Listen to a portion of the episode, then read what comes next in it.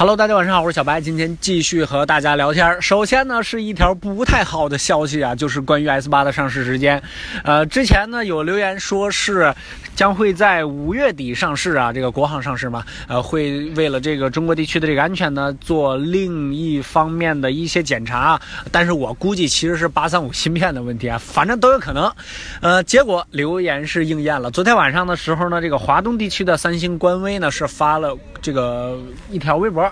然后说是要二十五号才开售，我还有点将信将疑。结果，结果，结果，今天啊，这个我预定门店的这个销售人员就给我发短信了，说这个王先生，呃，要到二十五号才能来拿机械。我先跟大家保证啊，就是之前他确实是专门给我打电话，告诉我五月十号去拿机器的。结果，呃，没办法吧，又是推迟了。好吧，这个虽然说，呃，是推迟了，但是我觉得之前三星发生过那么大的事儿，这爆炸对他们的这个旗舰影响确实非常大。这样做呢有必要，因为。短时间内 S 八确实也没有什么竞争对手嘛，对吧？当然这台机器怎么样，咱也不知道，拿到了再说。另外一个，今天也说重要也重要，说不太重要呢也不太重要的发布会，重要的呢那就是魅族二零一七年的第一场发布会，魅蓝的 E 二。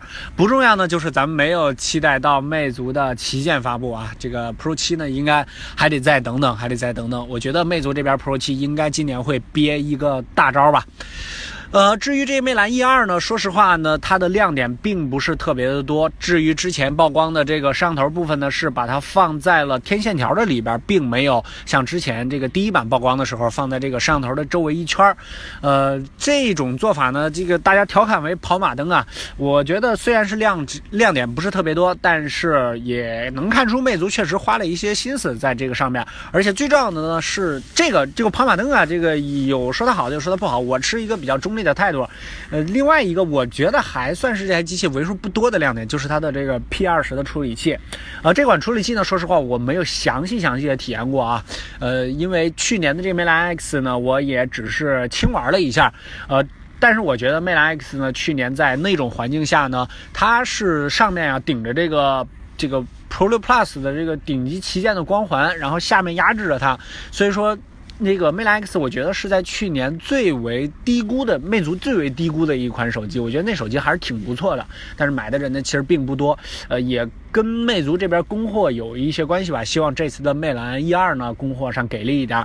呃，魅蓝 E 二这边呢，虽然说是马上开售啊，但是也是低配版，高配版呢也是要到五月十二号吧，反正是五月多才开售。呃，到时候呢又会有另外一款竞争对手了，那就是歼。应该是坚果 Pro 啊，就是老罗重新定义春天的这个发布会，呃，应该是一款千元机，呃，这个 ID 上呢，我觉得老罗这边应该会有一些小突破。这次的这个魅蓝 E 呢，除魅蓝 E 二啊，除了它的呃这个摄像头这块呢，这个闪光灯方面呢有了一些小改变之外，别的其实 ID 方面改变并不大。另外就是它的这个呃处理器方面了。